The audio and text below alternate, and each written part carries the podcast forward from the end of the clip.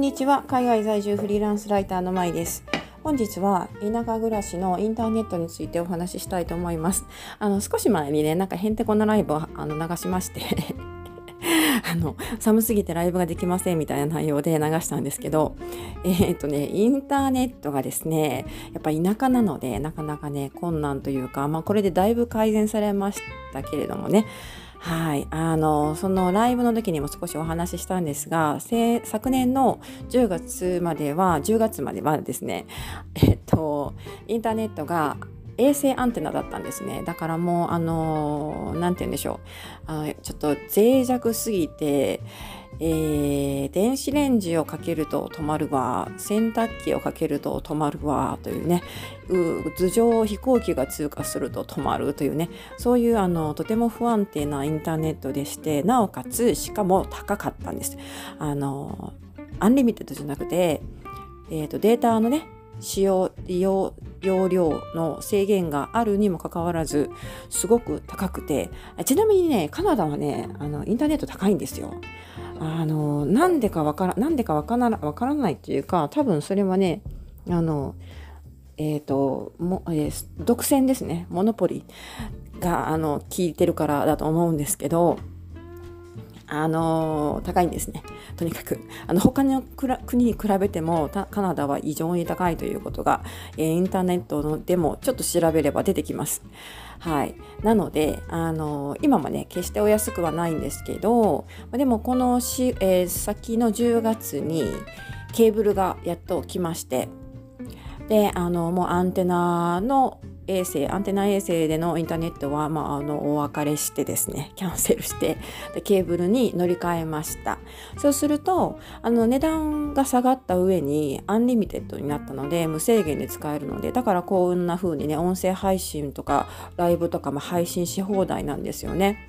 その前までは制限があったのでちょっとあのサッカーの試合とかねいくつか、えーと、いろいろ見たりとかね。であとあとあのテレワークで夫がね、えー、ビデオとか、まあ、あの音声だけのミーティングオンラインミーティングをするので結構インターネットをね消費してたんですよね。その割に制限がかかっているのでそのたんびにねいろいろその会社に電話して交渉したりとかって本当にむっちゃくちゃめんどくさかったんですね。でもそういうのから今は完全に解放されて無制限で使い放題ということで音声配信も無制限で配信しております。はい。それでですねえー、っとそのただ問題がありまして10月にねそのケーブルが来てでモデムとモデム兼ルーターかなのセッティングをしてくれたんですけど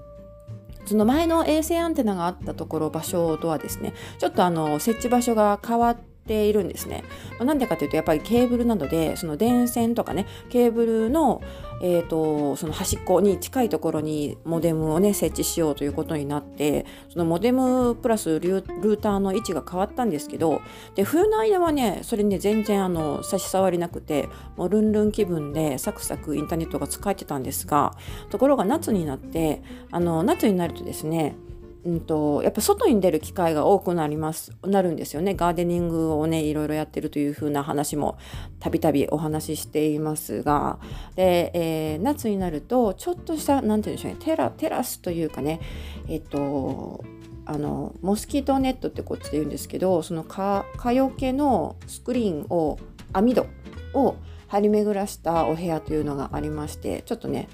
テラスというかまああの屋外というかねそんな日本語で何て言えばわからない何て言っていいかわかんないんでちょっとね分かりにくいと思うんですがそういう部屋があるんですね。で冬の間はそこ締め切っているんですけど寒いんであの夏の間はねそこを開けてそこで仕事をしてたりとかしてたんですよね。ところがですねそのお部屋一番居心地がいいお部屋に限ってインターネットが入らないことに気がつきましてしかあのなんでなんでかっていうとそのモデムとルーターの位置が変わったから遠くなったからですね。その一番居心地がいい夏一番の多くの時間を費やす過ごすお部屋がインターネットなしというねそういう状況になりました。それでちょっといささかショックを受けまして、えー、これはなんとかならないものかと思っていろいろ調べたんですけどでねあのまあいろいろ方法があるみたいでルーターをね増やすとかいう方法もあったんですが結局ねそのこちらでいうところのブースターをえーと、購入してそれを設置しました。日本日本語では多分ねあのインターネットの中継機とかって呼ばれると思うんですけど、えーと、そのインターネットが入るエリアにそれを設置してコンセントに差し込むタイプなんですね。でそれ設置しておくとそのインターネットが使える範囲を広げてくれる拡大してくれるという優れた機械です。はい、でねそれをえーと、そんなにね高くないやつを買ったんですが 5000, 円しないぐらいですね。カナダドルで50ドルだったので、えーまあ、5000円弱のものを買ってですね。であのま、アマゾンで買ったんですけど意外と早く着きまして。で着いてその次の翌朝にセッティングをしたんですが、まあ、セッティングもむちゃくちゃ簡単であのすぐにね設置できました。そうするとあのちゃんとね庭でもその一番ね長い時間を過ごす、えー、お部屋でもインターネットが入るようになりましてでですねこれからはあの思う存分どこでも家の敷地の中のどこでも、えーと、ライブ配信ができるぞというふうに思って喜んでいるわけなんです。はいというわけでねあの何？これ何て言うんだっけ？えっとブースター中継機。そのインターネットの中継機ルーター中継機といえばいいのかな？はい、ちょっとよくわからないんですけどそれがうちにやってきたのでインターネットがあの便利になりましたさらに便利になりましたということです。はい、いろいろね田舎なのでねあの何何かとね不便なことが多いです。インターネットもねあのやっとのことでケーブルが来ましてでケーブルが来たと思ったらインターネット入んないんじゃんみたいなエリアが結構広くってでもねあの何でもなんとかなるもんですね。はいというわけで今回はインターネットの中継機ですね、ブースターが来ましたので、インターネットが家のどこでも使えるようになりましたという、そういうお話でした。最後まで聞いてくださってありがとうございます。また、では次回お楽しみに。